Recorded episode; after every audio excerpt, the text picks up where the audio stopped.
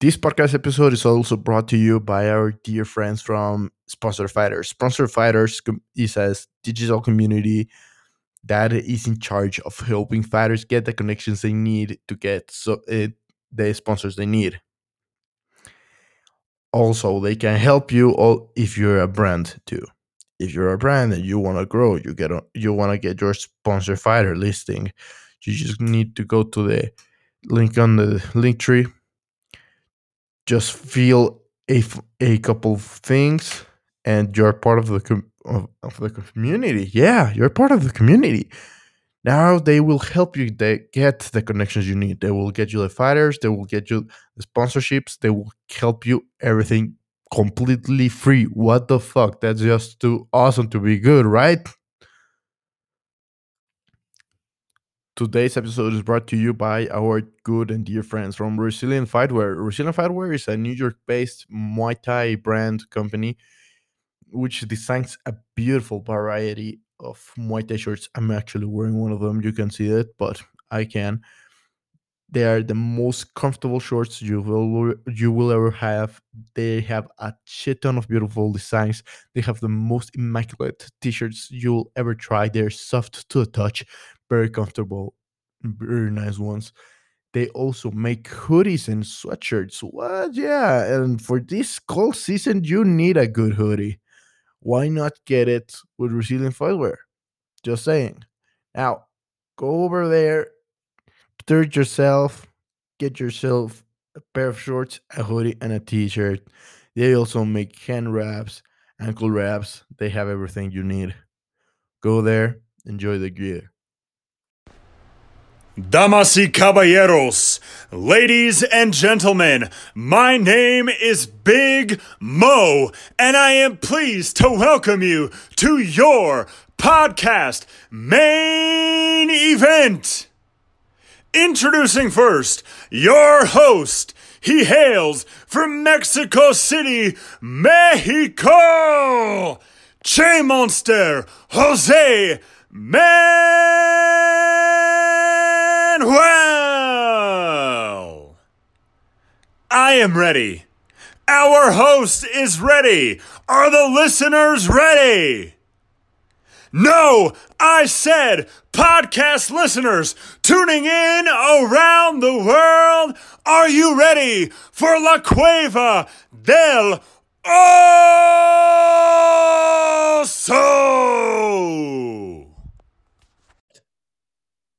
Well, today's guest is I don't know how to even describe his job. It's just crazy. He's a hunter, like a like a haunted mansion hunt zombie slash Wolverine, Mad Max style kind of stuff.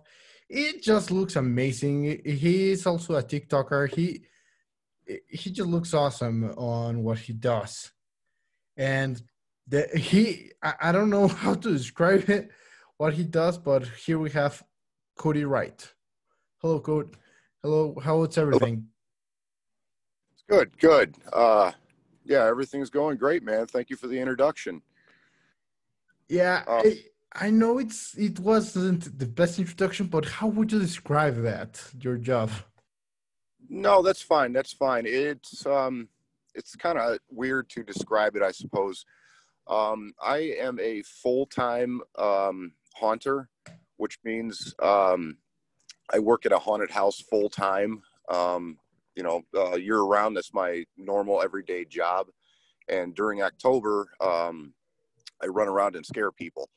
So at a haunted house, you know what I mean? And my character, um, I guess, is one of the uh, more leading ones at the haunted house I work for, which is Midnight Terror in Oak Lawn, Illinois.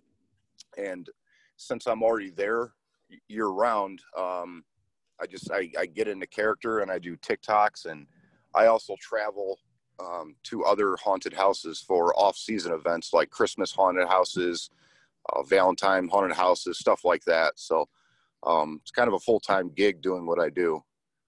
Is there a lot of uh, Christmas themed haunted houses or or just on the season? Yeah, yeah, actually, that that's becoming a big thing now. Um, the public has kind of become aware aware of um, a lot of Christmas haunted houses now, and slowly that's picking up traction. Um, like I said, the general public, it used to kind of be a, a, very taboo thing to do a few years back, but now um, a lot of haunted houses are doing Christmas events. And that's always a lot of fun. You always have your your Krampuses, your um, you know, your whatever your drunken weird Santa Clauses and all the crazy elves running around, and that's always a lot of fun to do. Now, your your character is I, I, it's the most amazing one of the most amazing things i've seen in a long time it's like an amalgamation of wolverine mad max and i think like uh, the the character itself has like a little bit of meth inside of it. I don't know how to describe it. How did you develop your character? Uh, well th- thank you for that. I, I, get all kinds of um, people saying um, what it looks like and you know what it reminds me of them. More often than not i get a rob zombie. Um, everyone says i look like rob zombie. So that, that really wasn't what i was going for but hey i guess i'll take it um, the character his name is scraps and um, it was it was initially a post-apocalyptic character kind of like the mad max um, kind of story. And when I had developed it, we had a theme. Um, we were all going to be post apocalyptic characters out in the queue line, the wait area outside of the haunted house is what, where I work at. And that idea didn't really go over that well. And I was the only uh, person that kept that um, that character, I guess, that um, that theme. So it kind of just morphed into that. I do have a backstory behind it. Um, it's somewhere, I don't know, somewhere on my phone. I think I posted it a few years ago. But um, yeah, it's uh, I, I get all the, I get I get all the time. People on TikTok can be very very creative, and I love it. Somebody said something about um, an evil Kratos from you know God of War. Somebody said uh, um, an evil um, Aquaman, stuff like that, and so, somebody had a really good comment. They they said a coal miner when his uh, income runs out. I thought that was pretty good. So it's kind of all over the place. It's whatever you you uh, want it to be, I suppose, as long as it's creepy and people entertain are entertained by it. Yeah, it's amazing. How long does it take to from the start of the day just to get all the makeup, the costume, the energy? Because I I think you might need to get yourself pumped up for that. Am I right? yeah. um, in the beginning, it was a lot more difficult. Um, now I can actually get into full costume, makeup, contacts, and all in under uh, 20 minutes. Um, but that is strictly just for TikTok videos. During October or haunted houses, off season events of any kind, um, it generally takes me a little a little longer. Um, makeup is not my strong point, but fortunately for me, um, my makeup is very very simple.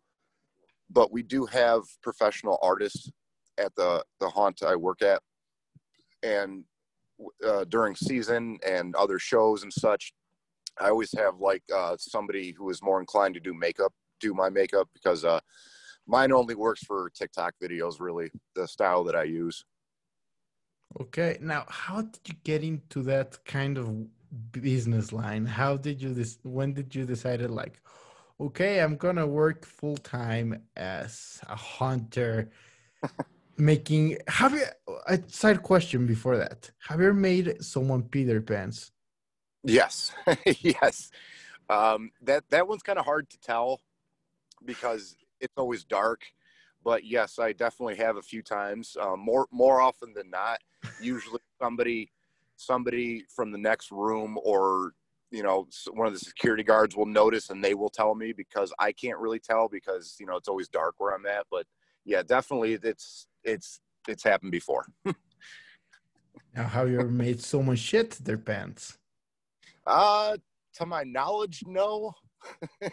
I'm still working on that one. That's the next goal. That's the next milestone. That's right. The, but it would. But the problem would be that they would. It, depending on this will be very gross, but depending on the kind of shit that they ha- that they take, it, they might you might end up having like to close a haunted house like for 15 minutes just to clean that that up and get this smell yeah. out of there. Yeah, we would. And the problem is um, some of our rooms have really gross smells to them. And um, so we wouldn't even be able to tell like the smell. So like we, that would be, that would be a problem. so. Well, coming back to the original question, how did you end up becoming a hunter? Well, um, how did I become a haunter? Well, um, let me let me sidestep that. Um, yes, I'm I'm a haunter, but originally I started to become a slider, and um, we we can kind of develop into that a little bit more. But um, how how I learned that I wanted to do it is the famous story that I always tell people. I had just moved to Chicago and um, I was on a date with my girlfriend during October, and we decided to go through a haunted house. And it had been a few years since I'd been to one, and so we just decided to go to Midnight Terror. And I, I was under the impression that I wasn't going to be scared, and um, I would just kind of watch her run around and get spooked. And sure enough, within about 20 seconds of me entering the building, a clown slid up behind me and um, scared the living hell out of me. So, like, I had no idea that I, I would be afraid of anything. And it was just so, like, startling to me that I pretty much instantly thought to myself, that's what I want to do for a living. That's what I want to do. I want to scare grown ass adults because I, I just I had thought that adults aren't going to be scared of this. It's just for kids and, you know, scared, you know, younger kids. And um, once I learned what a slider was, um, I just, hey, that, that is what I want to do for the rest of my life. And that guy's, that clown name is Orphan, and he is also still at Midnight Terror. You can come see him in October too. Yeah, so, it, it, it looks amazing. The sliding thing, how how did you get how much technique is there behind that mm. surprisingly um, it, i describe it to people as it's you fall down gracefully. Um, technique i guess it's all about practice to learn how not to hurt somebody because it can be very very dangerous. Um, there's a lot of videos of me coming, you know, within inches of people, and that's that's what we're supposed to do. You know, we get down low and we slide directly at people, either while they're not looking or while they're distracted, and it makes for a wonderful, wonderful scare. Um, it gets everybody almost every time, and um, I've you know I've done it for a little while now, and uh, I was actually given the nickname Slider Jesus from a good friend of mine in Alabama because of all the sparks that I brought to the game. The the sparks is a whole different story. There there really wasn't a whole lot of uh, uh, sparks to sliders. Uh, they did have sparks on their gloves, but I really really amped it up, and I, I feel that that's one of the things that I brought to the game is having so much spark. Um, now I put it on my knee pads. I put it on both hands. I put it on the bottom of my boots and I put it on the top of my boots. So everywhere and everything on me sparks, and I just look like a human fireball coming at you. yeah, it, it looks amazing. Let me say that. Uh, the, the, the nickname Slider Jesus is awesome.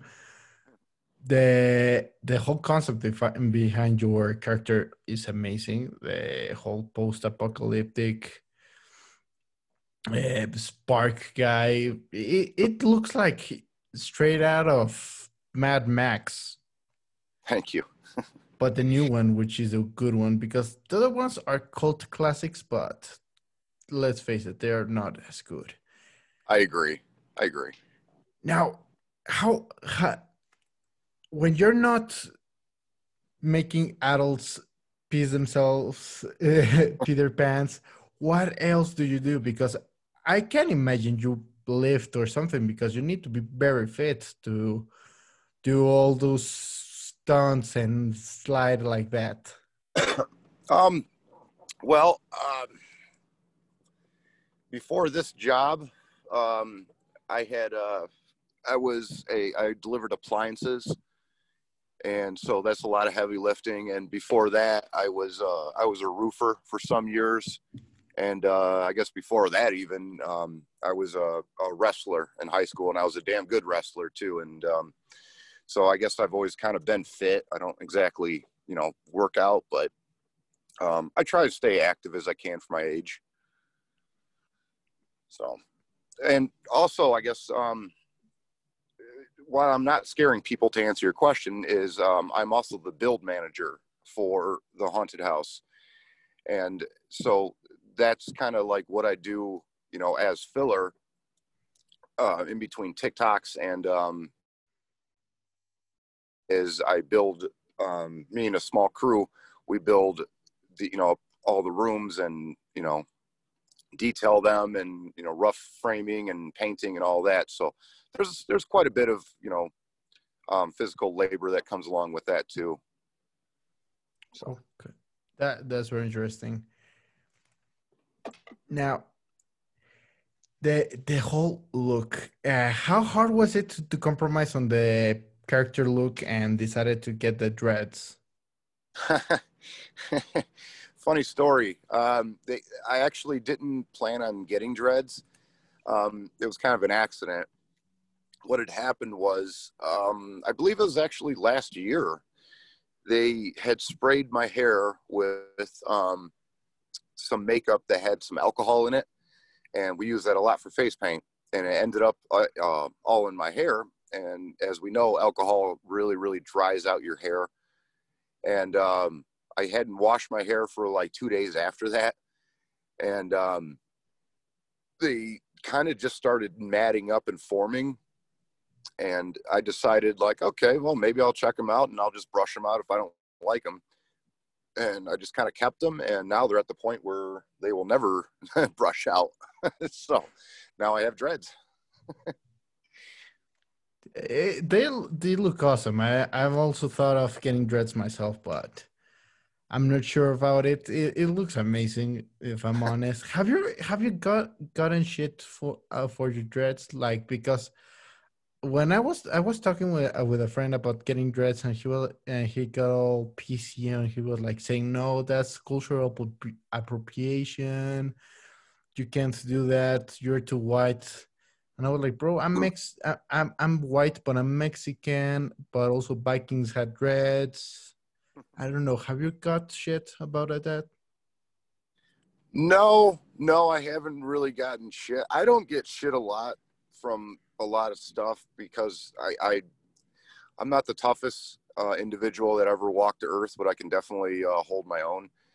And um, so not a lot of people confront me about stuff, even politics and stuff like that. I mean, um, I don't I don't get confronted that often, and I'm I'm somewhat outspoken sometimes. Um, as far as the cultural difference between like you know is it my culture to have dreads or not um, i've never been presented with that um, I know a lot of my friends have, and um, you know, I guess they kind of back up their story. And m- mine would be, I would just explain that, hey, I didn't really mean for them to happen. It wasn't intentional. They just kind of happened, and here they are. You know, that, that's just kind of my theory behind it. I wasn't trying to copy anybody. They're just kind of there, and that's it. They just appeared out of thin air, basically. I mean, kinda. I mean, I helped them out a little bit, but honestly, they I didn't have to do much. Uh, you know, they just so so that tells me that it's not so much a cultural thing because they talk about you know the Vikings had them. Um, Viking, I, I'm I'm Irish and German, so I'm not far away from a Viking. so like if I can have them and they can work, that tells me it's not necessarily a cultural thing. You know what I mean? I can completely agree. I can completely agree with that. Um, suppose I'm a mutt. I, I can I can I need to accept that, but uh, family from Scot from a lot of Scotland, Ireland, some Viking shit. So yeah, let's face it, it's not cultural appropriation. It's just a hairstyle. Yeah, I think so. Now, uh, you just said you're you consider yourself a tough guy. Have, have you ever been? Have you has it? Have anyone on the haunted house just from a reflex thrown a punch at you or something like that? Oh God, yeah. No, that happens. That happens all the time. Um, all the time that happens. We we have a strict rule. Um, anybody who works out in the queue line um, they have to be over 18 because things like that are just going to happen. Um, it is my job to keep the rest of the house safe as well as entertaining the people because when I'm outside waiting in line with people, um, we get all the drunks, we get all the troublemakers, we get all the people that are going to be aggressive. And if something like that is to happen, you know, like they accidentally throw a punch or they intentionally throw a punch, we got to let security know so they don't get inside of the haunted house and potentially do that to you know a 16 year old kid. So yeah quite it's kind of my job to be a punching bag i guess when i'm outside. Um have you so, ever yeah. thrown hands back at them? No no um no i've wanted to many a times but um no i i kind of that's not my job. That's why we have security and not to mention if i ever do something like that you know they, they will be able to report me pretty instantly like hey the guy with dreads and you know white makeup basically. So i wouldn't be hard to find if i got con- confrontational with them. So I, i've had uh, quite a few gun threats actually. Um, people yeah yeah people they get so scared and uh, you know they they either pretend to have a gun or they pass it to their buddy but um, yeah, things like that are happening. You know, I mean, this is Chicago we live in. You know, it's no joke out here. That that's super crazy. How how like do you have a story about a gun threat? That sounds weird as fuck. It sounds hardcore. Well, I I got two of them I can tell you. Um, one of them is um, I was scaring uh, some kid he might have been like 20 years old, something like that. And uh, he had a group of friends, and he um, he was kind of getting embarrassed because he kept getting scared by me. And uh, he eventually yelled out, "He's like, I'm going to grab that Glock. and We're going to go to work." And I'm like, "Okay, that's enough." And so turns out he didn't have a gun, but that's enough because you know Chicago's crazy, and you don't you never know who's got a gun, who doesn't, who's going to do what. Um, another one was um, I had an air horn and I was scaring a group of people, and they were all under the influence, intoxicated. And um, the one guy looks at me as I'm aiming my air horn at him and said, he started uh, reaching into his waistband and said, You want to play for real? You want to play for real? And, you know, he started taking the stance like he was going to pull out a gun.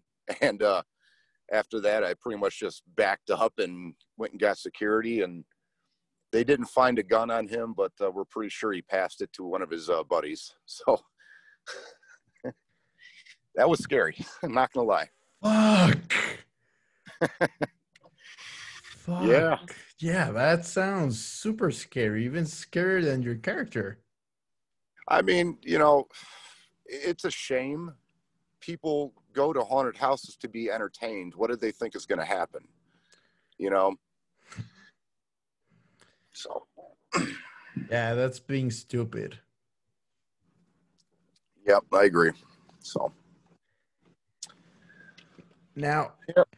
what's the worst thing? What's the best and the worst thing about working at a haunted house? Oh boy. Well, the best.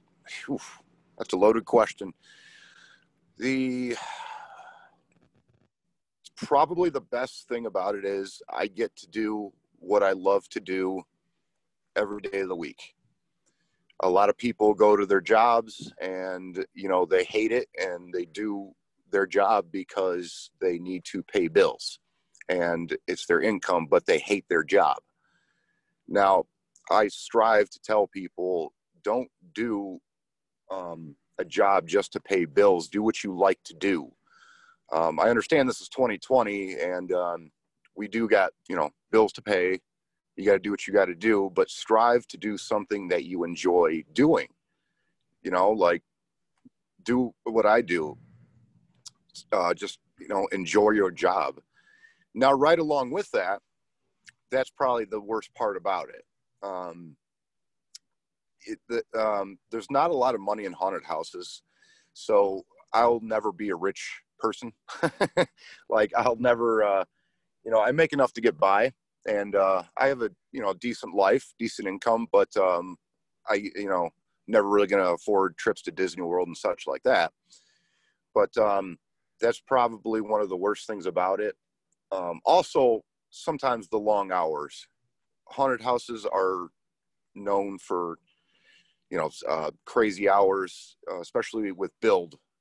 Um, it's it's not uncommon for me to be there 10 to 16 hours a day, and um, it's just because you know it, it, there's not a lot of skilled hands, so a lot of that kind of gets dumped on me a little bit, but which is fine of the um, the haunted house is actually one of my biggest helps. Um, so me and him are the ones basically tackling a lot of stuff out. There, there's also quite a few other people that help me out, but um, that that's some of the downside to it, I guess. Well, you said you wouldn't go to Disneyland. Working on a haunted house is like the perverted version of of working on Disneyland. It's like the hardcore version. Am I right? Yeah, yeah, yeah, and it's it's similar too to what I do. I mean, they have many, many great, great sets, um, and you know, it's similar to what I do because, in a nutshell, that's what I do as well. It's just a, like you said, a very hardcore version of it. Uh, my my sets are just spooky and made to, you know, make you make you be afraid of it. Yeah. Now, do you will you ever develop a second or a third character, or Scraps is just too awesome to even think about creating another one?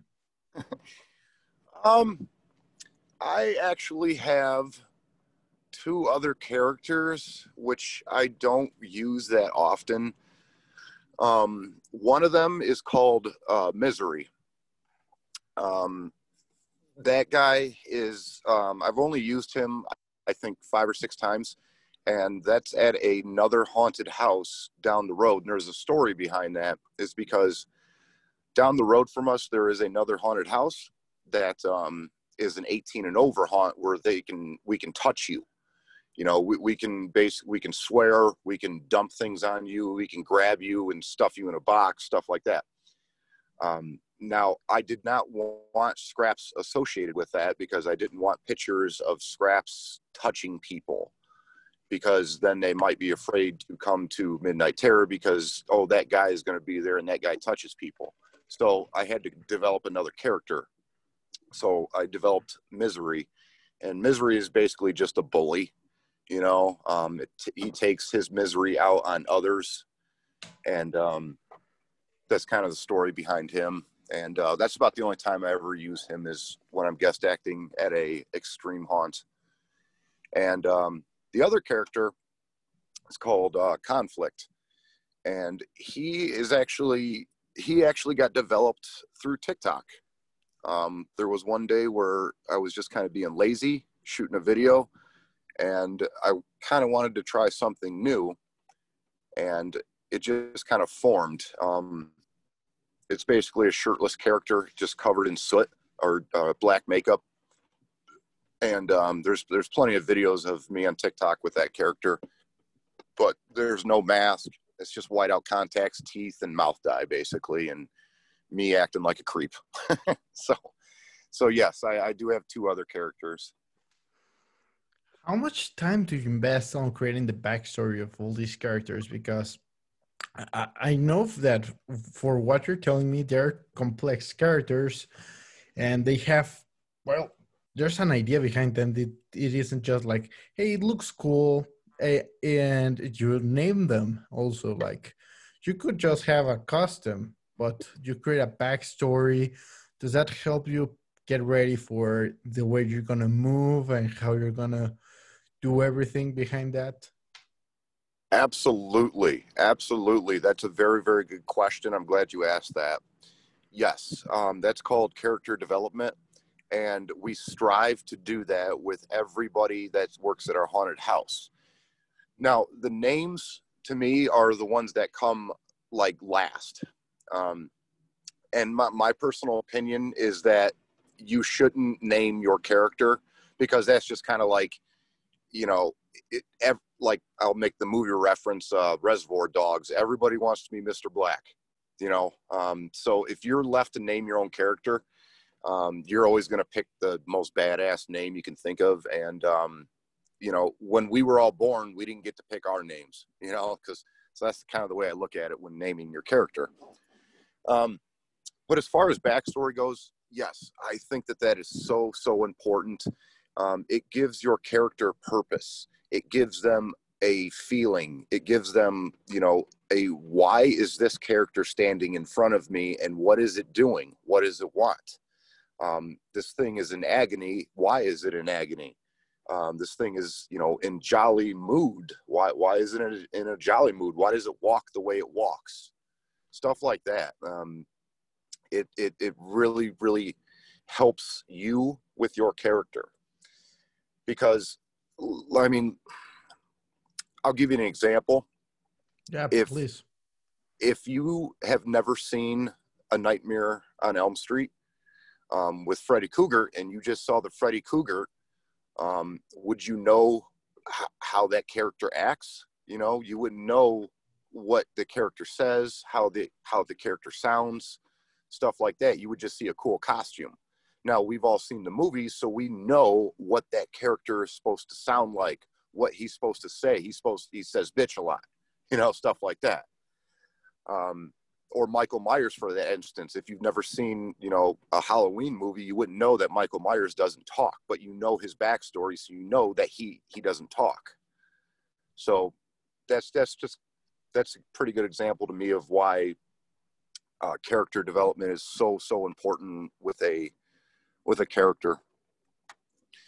Um, a- another fun one too. Um, speaking of language, is uh, Skraps. Skraps is very German influenced, so I um, I speak a lot of German when I'm talking to people in uh, the Q line area. Stuff like that. Like that's all part of the backstory. So, What's the backstory behind Skraps? ooh, backstory behind Skraps. I um, it's uh, okay, all right. I have it written down, but I'll give you the uh, the rough version of it. I got it saved somewhere. The uh, backstory behind Skraps is that it's in a post-apocalyptic world where um, the sun and everything is scorched, and he's been sun bleached with um, and sun bleached and alone for so long that he become he became uh, insane and sanity has left him. The only joy in his life is to uh, harvest some sorrows and uh, some horror from other people, and very uh, modified knees, hands, and eyesight, uh, making him the perfect prey. I'm sorry, perfect hunter for those uh, unaware. And um, that's pretty much God. I, I sound kind of like an idiot saying that. Um, I got it all written down. It sounds all nice, but that's basically it. It's um, he's he's an adrenaline junkie that lives to um, draw out fear out of people, basically. It, sound, it, it you didn't sound like an idiot. It, it the, the idea of just hearing your voice and saying that things what happened, like I don't want to. I, I I'm not an expert, but when I listened to my first podcast episodes, I think like, yeah, I'm, I, I was stupid, but th- that feeling never disappears. Let let me tell you that. All right. Yeah. Okay, that that's that's amazing. Uh, the it's a very good backstory as as what you're telling me. Now, what do you tell people? Like you say, you are you speak a lot of German to them. What do you tell them? Um, truth be told, I don't know what I'm telling them. Okay, Um, Rammstein is one of my favorite bands. okay, Um, so honestly, it's just Rammstein lyrics. That's all they are. so people people I've learned are uh, very afraid of the German language. Um, you know, Spanish is the language of love. Um, what is it? France is the language of uh, like serenading, and German is the language of anger. so it's just a very terrifying language to me. If you or anybody else is familiar with uh, the band Tool, they have that one song on Ænima, I believe it's Ænima, where um, it's just a guy speaking in German. And when I was younger, I was thinking that it's got to be like the worst, you know, whatever chance ever. And come to find out, it was just a recipe how to make like brownies or something. You know, that, that's all he was saying. So right then I learned that the German language is just creepy. It's just scary. People don't like it. So that, that's just more or less what I do. I make them uncomfortable. I leave them confused. Every once in a while, somebody will speak back to me in German, and uh, then I'm really in a pickle because I really don't speak it. I just rehearse lyrics. so, um, I, I usually just say just as good, and I just give them a high five and then get out of there. that, that that that's nice. That sounds very fun to watch.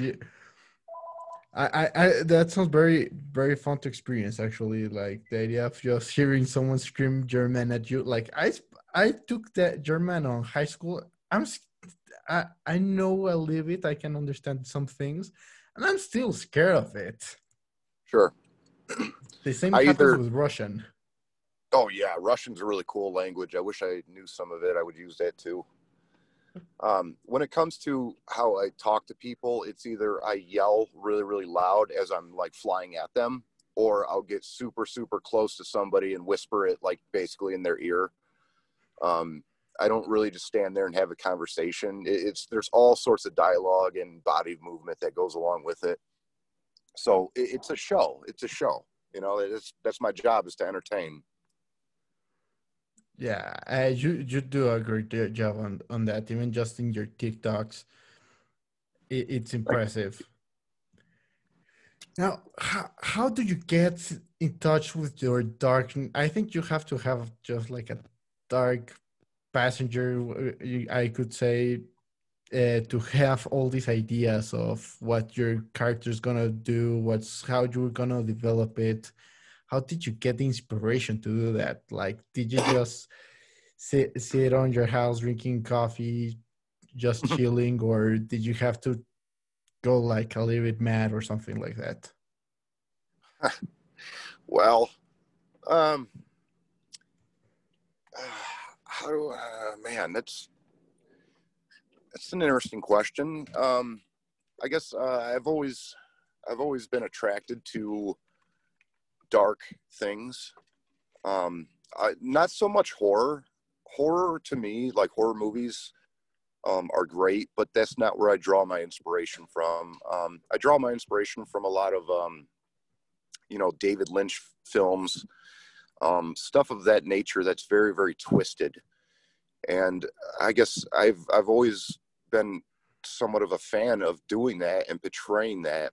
And um, I guess maybe I just I, I want to do the best that I can to make other people experience that. And the difference between me being a psychopath and a haunted house actor is that I don't walk around the streets doing that. Um, that's just an act, you know. If they're in the haunted house, they paid to come see me do that. So I am free to do these things and be that weird, you know, psychopath. And you have to know the difference, I think. And I think a few first first year haunted house people that sometimes can be blurred.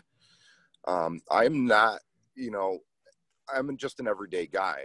You know, um, when I'm in character, that's a whole different story. But other than that, you know, um, I, I, go about my daily life. I have my own apartment. Um, I don't live that lifestyle 24 7. And I think that can be misconstrued a lot, especially on TikTok, when uh, you, a lot of people are commenting and they are, you know, generally afraid or worried of me. Like, no, you don't understand. Like, I, I, I'm a nice guy. I just uh, this is just an act, you know. Yeah, Um, it's just a facade. That's all. That's it's just for fun. It's just for entertainment. At the end of the day, it's just entertainment. You know. Um, I, I, you know, I, I'm a contributing member of society. I, I don't, uh, I don't do bad things. I don't drink. I don't do drugs. Um, I just do what I do for entertainment, and that's it. You know. Yeah, it's it's not different from any other entertain entertainment business. Is the only, the only part is that you make adults Peter their pants professionally. That's right. And to answer your question about um, getting into character, I think you touched a little bit up on, on that. Um, there, I, I have a ceremony that I do before every show, and I think a lot of uh, haunted house actors do the same thing. Everybody's is different, but um, my how I get into character is um, I'll, I'll get into the the costume, the makeup, and then I'll go find a dark corner basically. And I have two songs that I listen to. And um the songs aren't necessarily the lyrics that I'm listening to it's the vibe of the song. And then I repeat a few words over and over and I kind of just enter that mode enter um, that character and uh, I've gotten good enough where I can break character if there's an emergency or security needs to know something. But um, I try generally to stay in character once I've entered that until it's time to take the makeup off and then go home. So, but but that can be tricky because I've met a few actors that have a hard time um, disconnecting from that, and sometimes that can lead to you know an unhealthy lifestyle. We we've seen that many times with uh, movie actors that have a hard time coming out of their character. You know, so it can be tragic at times. Yeah, it it sounds hardcore. Like now, which songs do you hear? Which two songs, Uh, or is that classified information? that's I don't I don't want to say because I don't want anybody else to think that that's what they need to listen to to get in their character. Um, that's kind of of your own choosing. You know what I mean? So we'll, we'll kind of leave that to uh, to a mystery. How about that? Perfect. Yeah. Okay. now, most of the these podcast audience is MMA oriented, MMA fans, MMA fighters, and this has become one very weird but standard question on the podcast. And the question, it just it's it's a hard question. Let me tell you that it's something that not even Plato could answer for you. You need to look with the with inside of you, and the question is, how many dwarfs can you take on a fight? How many dwarves? Yeah. Oh, dude. Oh man. I three, maybe two, two, two. We're gonna go two. Okay, and how many dwarfs can Skraps take on a fight? um. Well, Skraps is um. I can move and climb and slide around, so I'm gonna say four, just because I can move a lot, lot easier. I can glide across the floor like 20, 30 feet without a problem. So four. You you've given some of the lowest numbers. I'm surprised. Well, aren't dwarves like really, really strong? I know, but people I, I like uh, the most common question. The most common answers are between the 50 and the 80s. What? Yeah, Holy shit. yeah. Well, I don't know. okay, 666. How about that? Perfect. That's a, that's a, okay. I, I I love that that answer. Like literally, uh, today I was talking to Sam Alvey, who is a UFC fighter, and I and I made him that question, and he even made the mathematics of I can I think I can take a dwarf every twenty to thirty seconds. I, if I'm on fight shape, I can I can I have the cardio for to fight like for more for an hour more or less. For like 100, 180 midgets. That's great. Well, I've seen some of the wrestling videos, and some of them look pretty intimidating. Like, holy shit, I don't know. Like, yeah, but these are unathletic now. Now, but okay, let me rephrase that question. Unathletic dwarfs. These, Oh, oh. yeah, yeah. These aren't the athletic ones. These are the uh, Gerard in the the the Gerard jet. These aren't athletic midgets at all. These these guys Okay. are drunk for, uh, four days uh, four days a week. They smoke crack. They aren't athletic at all. okay, okay, that's a better question. Okay, I, I was thinking you meant like the super crazy ones that like power lift and you know dive bomb and all that. I okay, all right. I could probably take on probably ten by myself. Then ten. I'm gonna say ten. And And- Skraps. Skraps six hundred sixty six. Yep.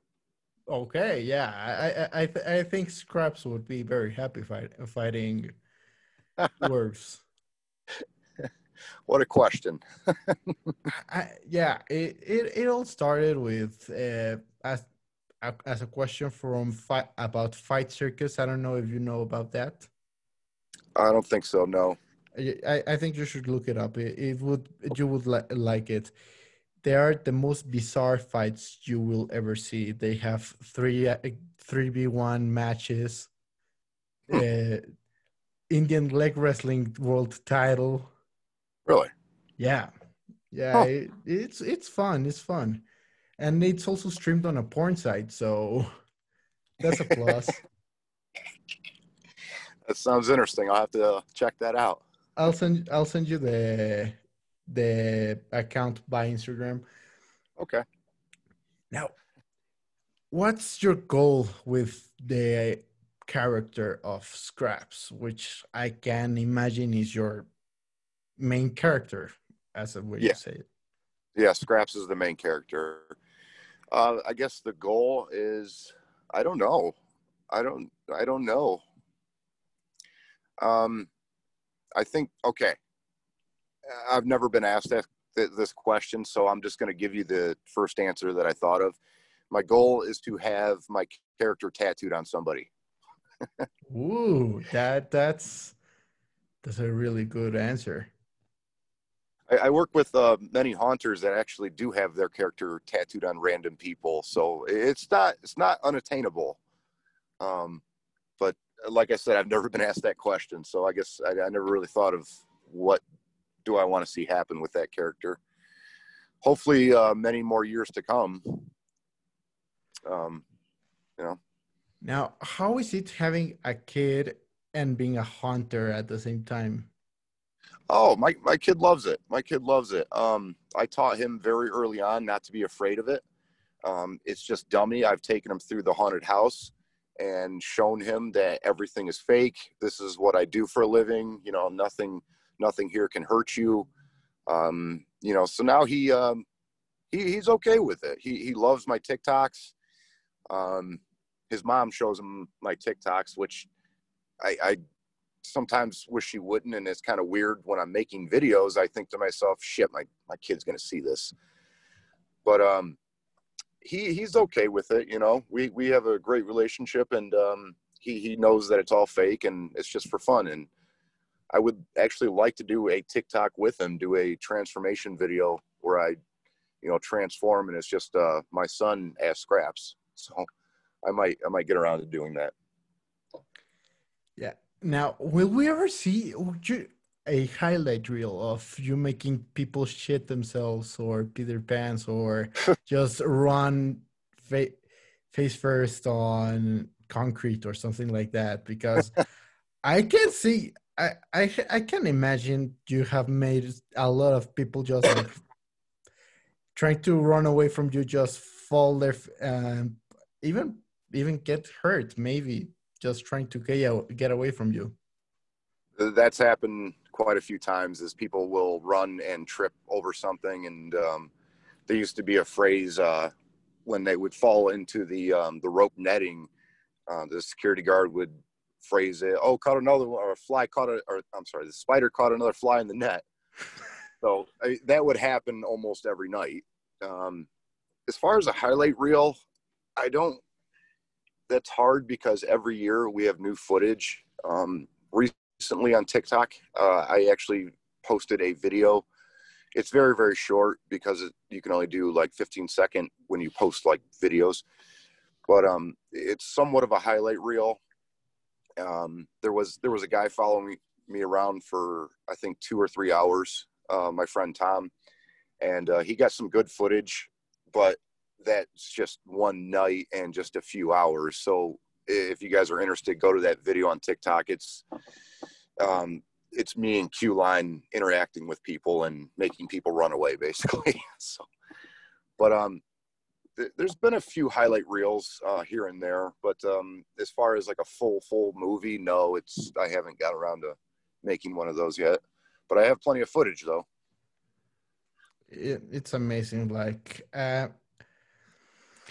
uh, obviously, before this uh, interview, as you can as you can see, I made some research just to make the good questions because let's face it, uh, there's a lot of cliche questions someone could do, but I like to think outside of the box. Now, what's your obviously if you work at a haunted house, you like scary movies, horror movies.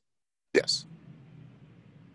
If you if you could what if you could be on your own if you could make your own horror movie around Skraps which which actor beside of of yourself would you think could make a great Skraps or which movie director would you use for the movie?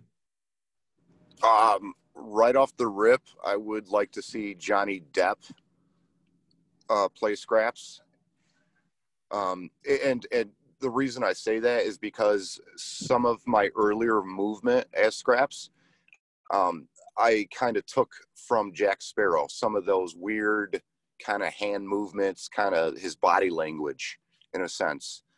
So I, I, took pieces of Jack Sparrow and incorporated him into my character. So I could see him doing a uh, Skraps character because we all know from his movies he's a very he carries a very wide range of uh, you know uh, vocals vocals. You know, he can be funny, he can be very angry, very intimidating.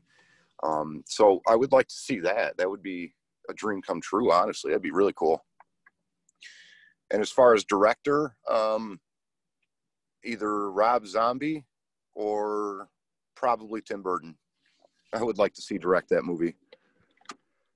It, it's it will it will be very interesting with Tim Burton. Also, Tim Burton and John Depp is just an iconic duo. Let's face it. Yeah, yeah, they are. You know, they they can't make bad movies. I don't think. Yeah, yeah, it's a, it's a great combination. Yeah. Yeah. If you could take place, if you could be uh, partake, be any get any horror movie character for 24 hours, who would you be? Ooh. Ooh, that's a that's a tough one. Horror, or does it have to be horror? Dealer's choice. Oh, um, God, I don't, I don't know, man. What would you pick? Tony Montana. Ah, okay. Tony Montana. Okay. I, you know, I'm gonna think outside the box here, and I'm going to say uh, Snake Plissken. Okay, why though? Uh, I don't know. It, it's very futuristic. It's very low tone, um, scruffy, anti-hero. Um, oh, let me rephrase that: the Punisher. The Punisher. Oh. Yep. okay. There it is that that's a hardcore character. Well, in a sense, that's I share a lot with the Frank Castle thing. Um, I've always, this is a little deep now. Um, I've always been the protector of people. Um, I believe we need more good people in this world that aren't afraid to get their hands dirty. Um, now, I've sacrificed, you know, my own freedom on occasions to do what I think was right. And I think that the world needs more anti-heroes like that because let's face it, there's a lot, a lot of bad people in this world doing a lot of bad things, and nobody really wants to do things about it. And I, I don't mean political things. I just mean like your local drug dealer down the street that can't seem to, you know, stay in jail, stuff like that. Um, I, I just, I just think that people need to get their hands dirty in order to fix some problems sometimes not always not always but sometimes so that's that's why me and you know the punisher i think have some things in common damn that was a very good answer i, I, I because of the looks of Skraps and that i would think uh, mad max on the latest movie yeah. but yeah that's that's a, be- a way better answer well Thank you. now, dealing dealing with the long hair and the dreads, is that hard when you're working because you need to do a lot of acrobatics, sliding, running, hunting people? Mm. Sometimes, sometimes it is. Um, I've uh, I've kind of learned to like like whip my hair behind my head, and generally they stay there for a minute or so. Um, or sometimes like if I know the person, like I'll even like dreadlock whip them if that makes sense. Like whip my head around and smack them with my dreadlocks. But that's just for people I know. But that that's always fun in character. People don't expect that. now you just uh, started the next question, which is: Is there like frequent client? Uh, clients that go there frequently like some guys go to their favorite coffee shop like every two days and they even know the baristas or uh, the or a bar and they know the bartender. Is there a similar relationship on the haunted house business? Yes yes absolutely absolutely there is. Um, every year um, there's quite a few people that i see that they they come there every single year and they always look forward to seeing me. It's funny you mentioned that. This year there was some this, this part kind of touched my heart. Um, this year there was a, like a 10 maybe 12 year old kid something like that he was in line and i passed him and he's like hey you i turn around he he holds up his phone and he says is this you and it's me and him uh, a picture of me and him from like two or three years ago. And uh, I was like, yeah, that's me. You know, I, I, just nodded and, you know, we, we took another photo and I just thought that was like the coolest thing. I'm like, oh man, that kid remembers me. So nice. Yeah, absolutely. And, and things like TikTok definitely help social media in general. Um, you, you get a fan base and then people go there just to see a certain character.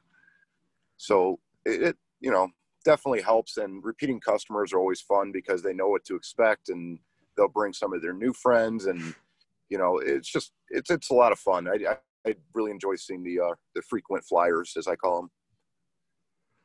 Now, how will you call your fan base? S- say that one more time. How would you call your fan base? How would I call my fan base? Um, I, adrenaline junkies. um, my character does a lot more than um, just speak German and spark. Um, I'll climb anything that can be climbed. Um, I'll get low and crawl. So it, it's more than just an act. It's actually very, very acrobatic what I do. So um, people love to see stuff like that. They love to see what I'm going to do next and people who follow that kind of stuff are generally you know very you know just are into that kind of parkour scene i guess i don't know i don't know if that answers the question or not i would say scrap hits but oh like a name yeah yeah yeah oh oh I don't know. I, I haven't really uh, the cult of Slider Jesus. I don't know. Never been asked that before. I'm telling you, I'm here to make the real questions. I, it, it would be very easy to say to just ask you, "Hey, did you enjoy your job?" Yeah. Uh, and, uh, uh, have, have you uh, do have, how long have you been doing this for? I, haven't even that asked that. Like I, I want you to. T- I want for people for the world to know who you really are, not just the work. Now, now, now, uh, how has this pandemic uh, affected your job? Oof. Oh boy. Yeah. Um. Well, this year alone was very, very stressful for the haunted haunted house. It was incredibly, um, very. I don't. With the threat of getting into trouble, it was. Uh, we didn't know if we were going to do it or not. Um, we were very, very concerned about public safety, obviously. We were very concerned about is the public even going to show up for this? Should we have the haunted house? Should we not? Um, we finally made the decision to pull the trigger and do our haunted house. And right along with that came so many different rules, so many different uh, things.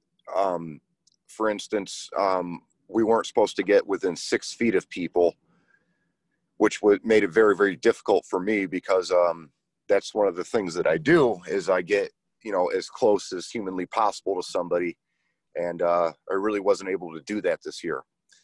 Um, also, all of our actors had to wear masks. Um, now, fortunate for me, I actually, you know, I wear a half mask as it is. Yeah. So all I had to do was basically um, put in a, a, a, plexiglass thing in front of my mask. So, then again, I couldn't talk really well out of it. So this year I didn't really speak a lot. I just pop scared. I just I scared people and then ran away and then you know. But it was it was very very challenging.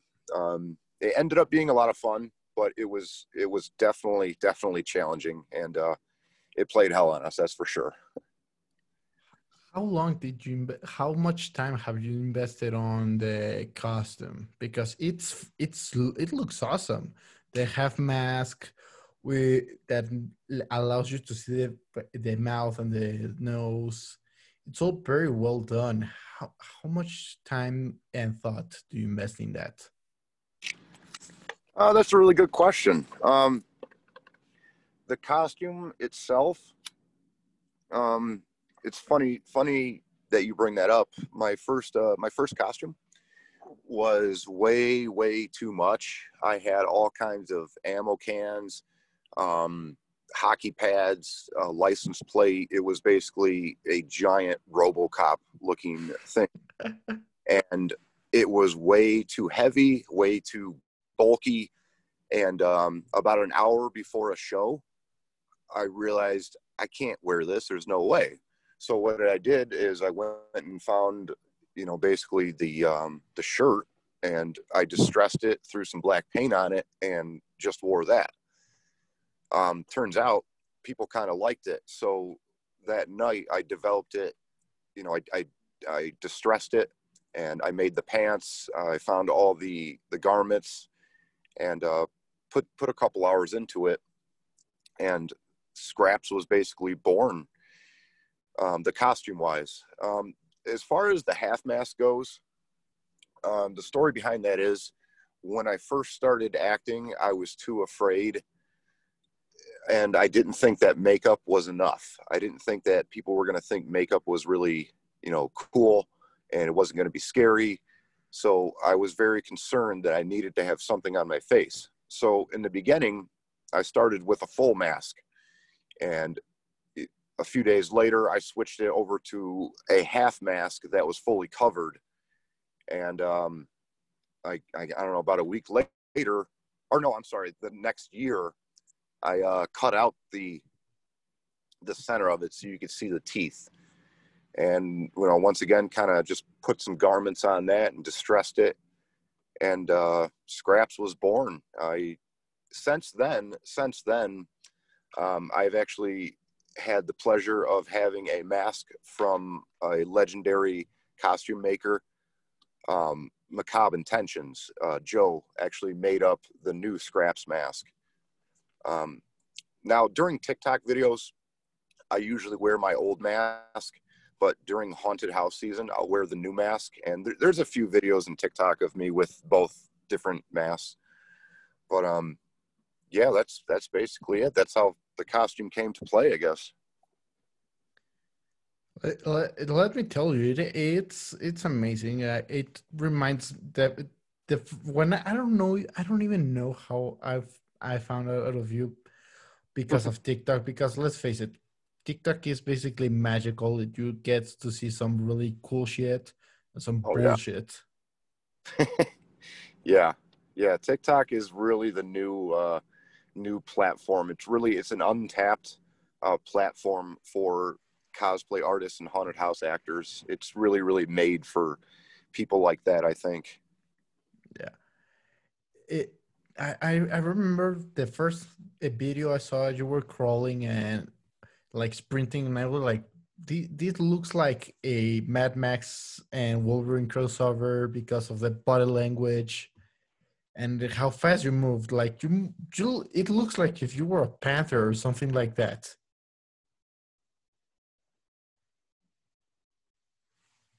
Are you still there? Hello, there you are. Oh yeah. Sorry about that. I, I missed your question there. Yeah. Uh, how that I was telling you that uh, when I found found you on TikTok, I just thought that it was like a Mad Max and Wolverine crossover because of the way you move, the way you run, the way you can sprint on on like four on like on all fours, like if you were a dog or something like that. It's amazing. How much time do you work on your body language and your way of moving?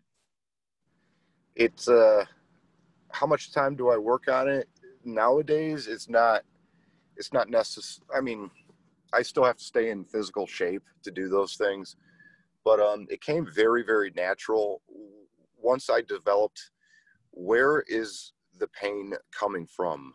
Um, that was the question asked to me when forming Skraps. Where is the pain coming from? My pain or Skraps' pain is a mental pain.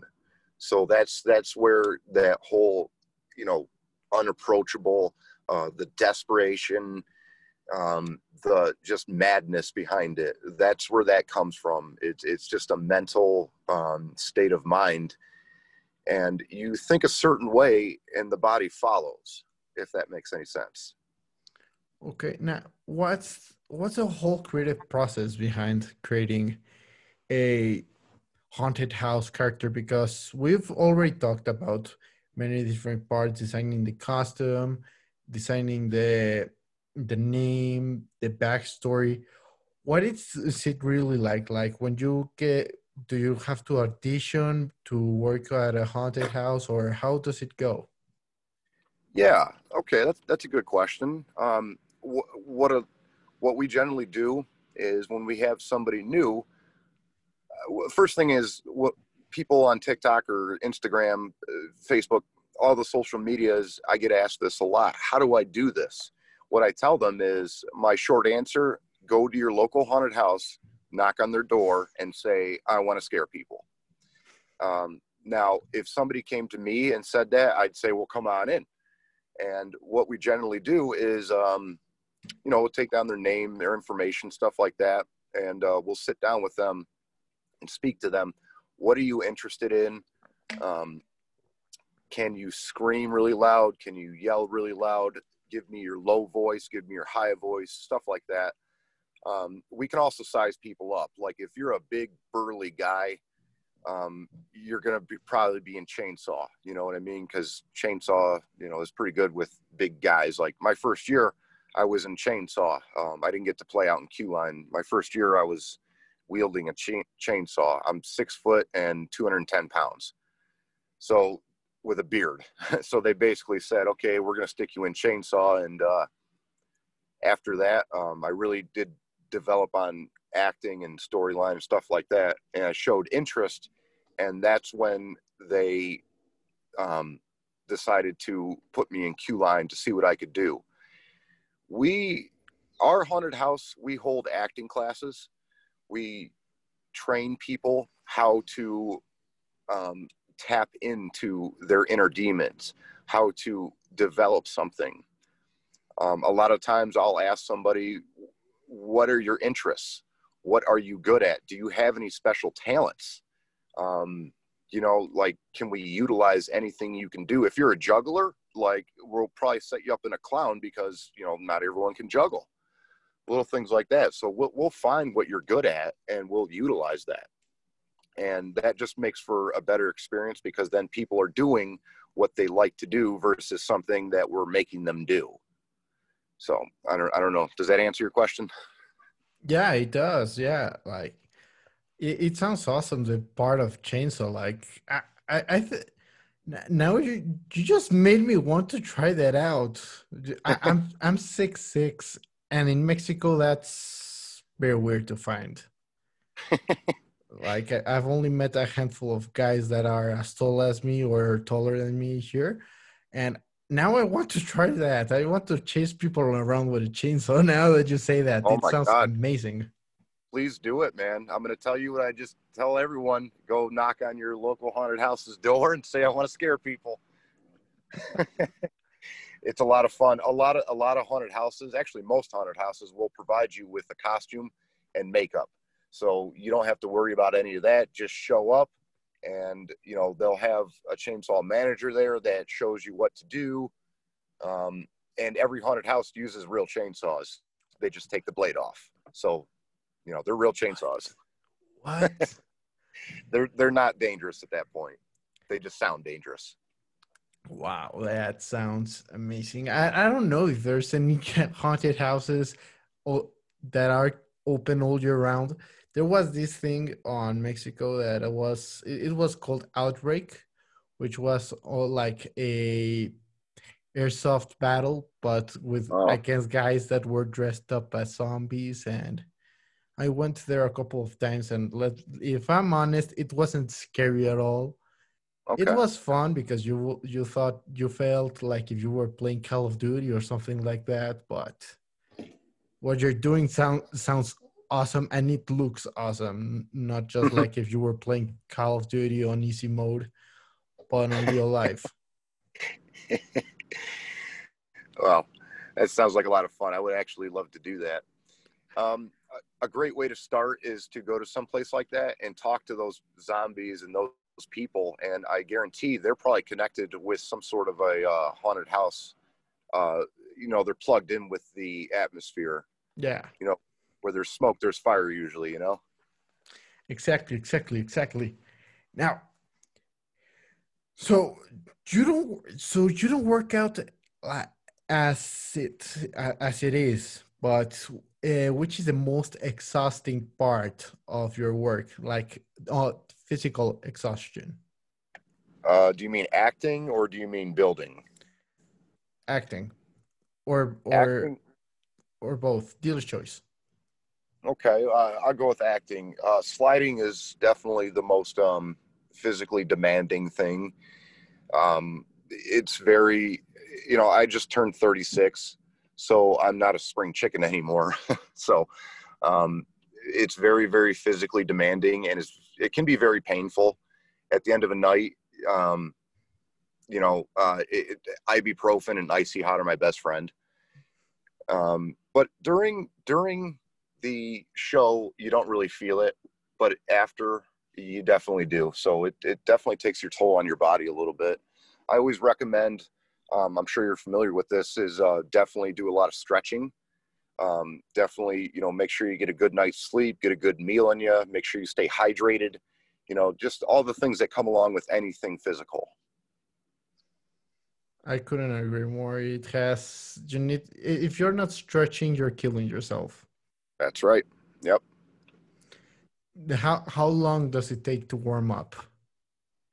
Uh, sometimes I'm pressed for time, but uh, I, I try and warm up for I guess 10, 15 minutes.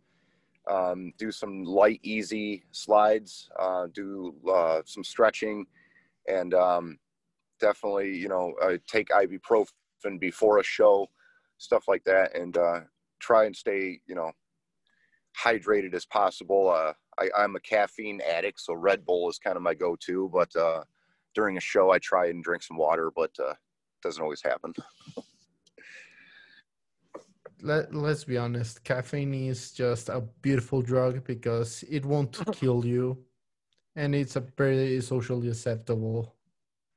Yes, absolutely. Yeah, yeah. Like I mentioned, I don't drink or do any drugs. Um, so caffeine uh, is kind of my go-to drug. I, I couldn't agree more with you. I'm the same. Uh, I'm just like the same. Sometimes I drink like. I actually have a on my Instagram stories. One time I drank 18 cups of of espresso, and I'm still alive to tell it. that is a lot.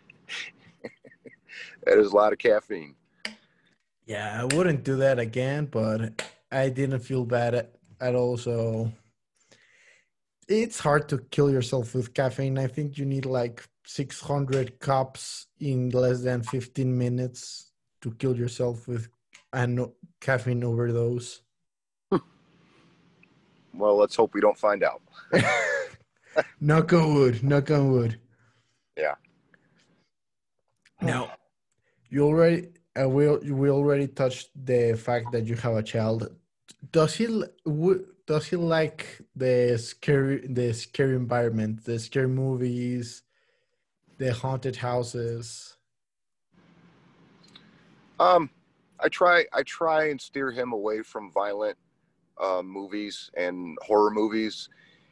You know, um, I I wasn't able to watch those as a kid, and maybe that fueled me a little further uh, as I got older because I wasn't allowed to watch you know graphic material.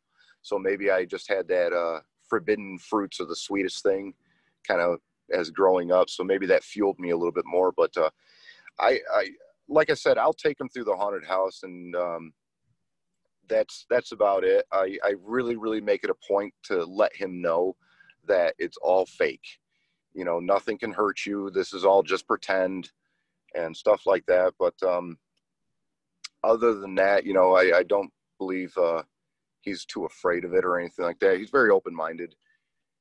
Um, you know, at the at the end of the day, it's just like I said, it's just pretend. And you know, I consider myself somewhat of a nice guy, and I think people on social media don't necessarily see that a lot. They just see like this weird creep, you know. And that, like I had mentioned, that's not how I live my everyday life. You know.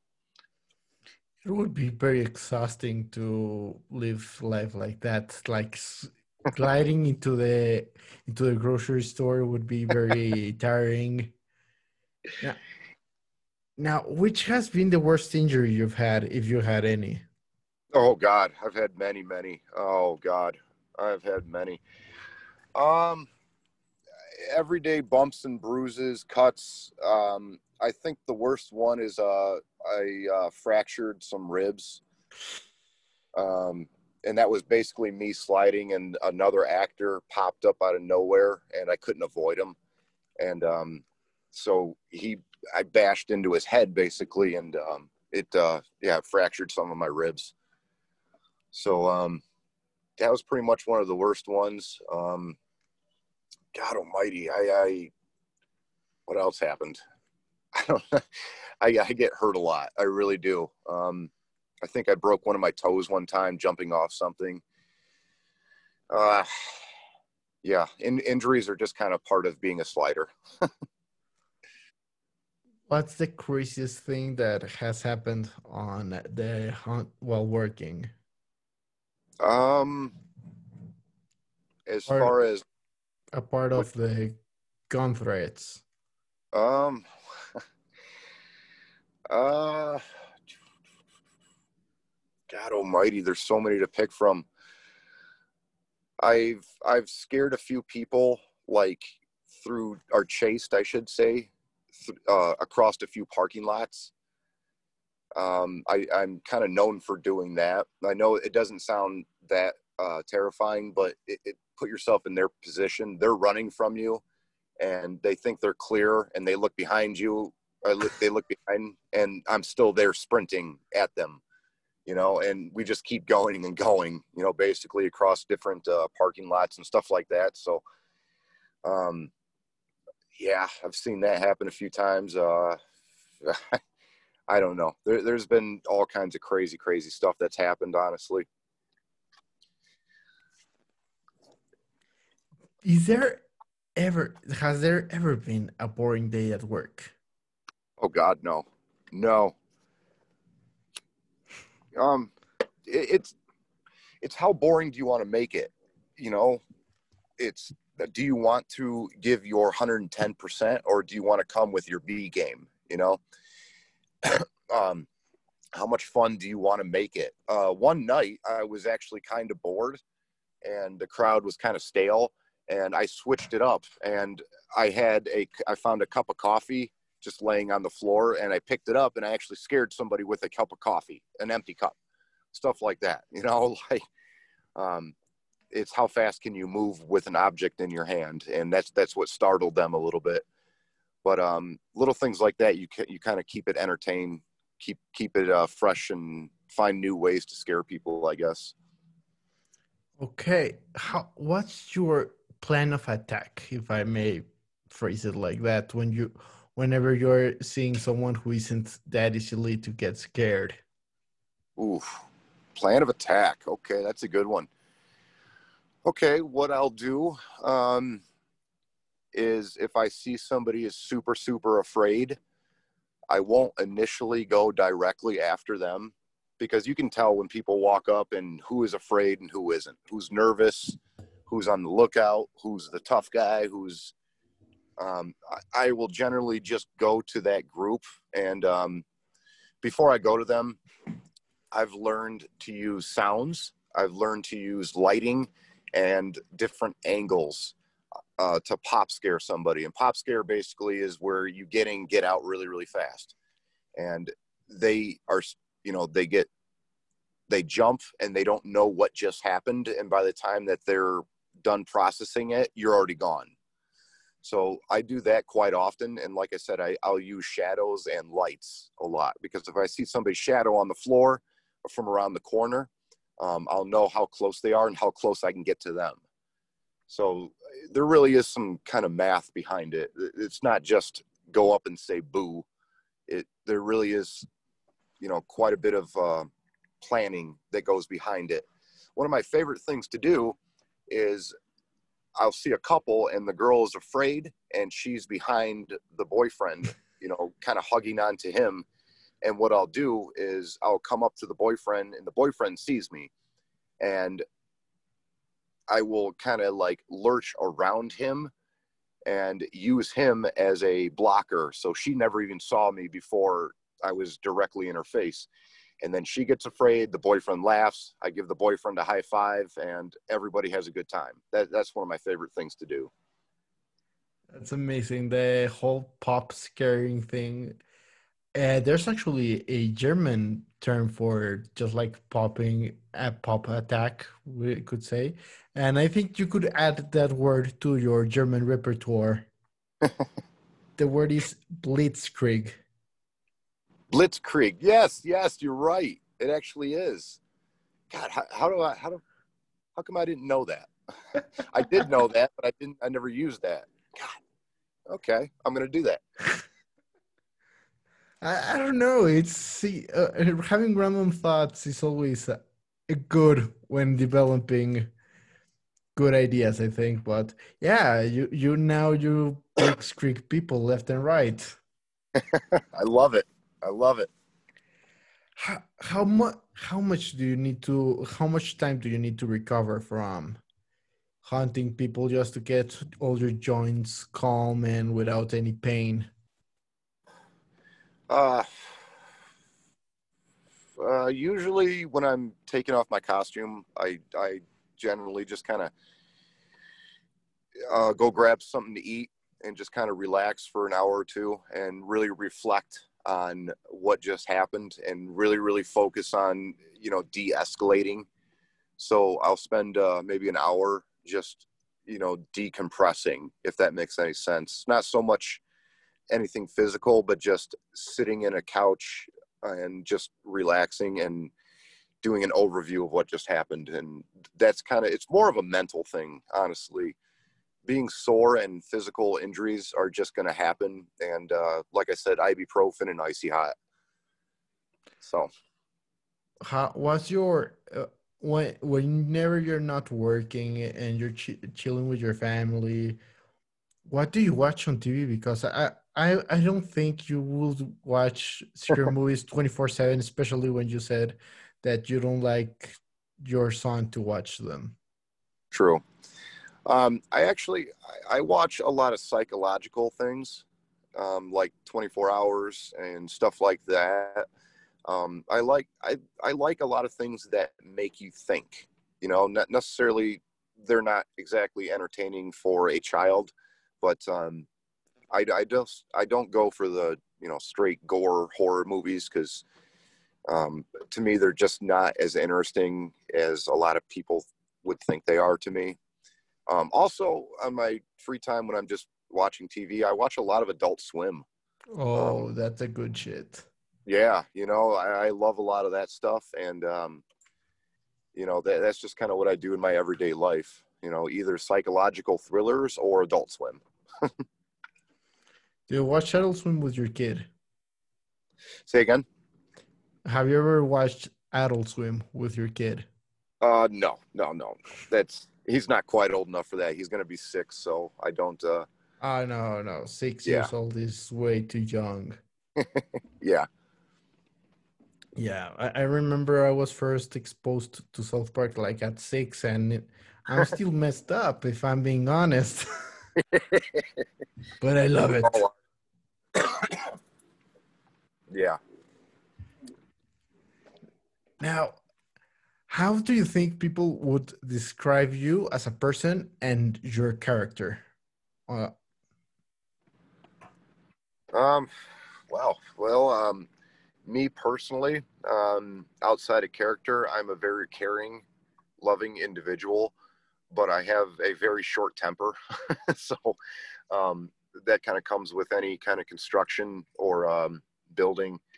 It's um, I don't like I don't I don't I'm very quick to tell people what I think. And sometimes it's gotten me in a lot of trouble and it's not necessarily a good thing but um, I'm very very unfiltered a lot of the times. Um, so people would say that I'm an asshole and some people would say I'm the nicest guy they ever met. So it's kind of like whatever mood I'm in I guess. I can relate to that. I can relate to that especially with the podcast having been called an asshole like five times by Instagram, just like, hey, you should be. Get, I, I, if they have even tried to cancel me, but fuck that shit. You cannot get canceled if you're not harming no one. But exactly. Yeah. Now, and uh, your character, how would what's your the mental image? Do you think that you think your customers or your TikTok TikTok following have? Um, I would say creep. I would I get called that an awful lot. Um, you know, just creepy in general. Um, I go I go for that look, you know, to be honest. So when somebody sees me, I want them to be a little freaked out without me even doing anything. You know, all the acting and all the body movement, that's just kind of the icing on the cake a little bit.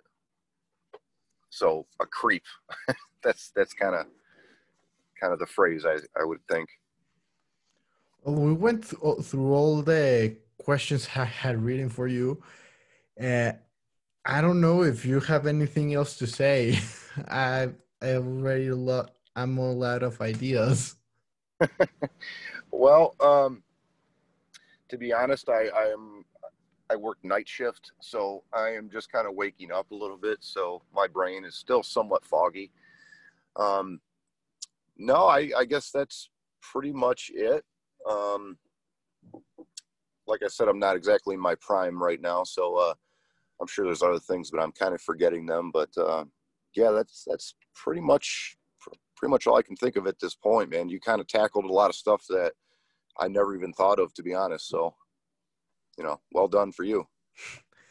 Thank you, man. I'm just getting started, if I'm being honest. well, you're doing great, man. This is uh, this is really you, you've tested my mental uh, thinking skills, and and I appreciate that because you have asked me a lot of questions that I don't generally get asked, or you know, no one really thinks of. So I appreciate that. Uh, one more question. What one more question? But this one isn't for you. This is for Skraps. If there if there's any way to contact him through you. sure. Skraps, what's the best thing on the world? Fire. Fire. Okay. Okay. Fire. Fire. Thank you, Skraps. I wish I knew the German word for that, but I don't. Uh, give me one second so you can say it with. Oh, Firo. Firo. I, I think yeah. That...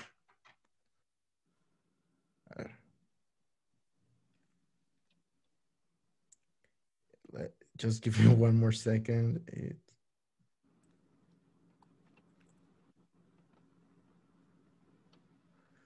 Fuer. Fjör. It's pronounced something like Fire. Fire. Fire. Fire. Yeah, uh, yes, yes, yes. Okay, that that there is a Rammstein song. Yeah, Fear of Fire. Yeah. So yes. thank you very much. It was amazing talking with you.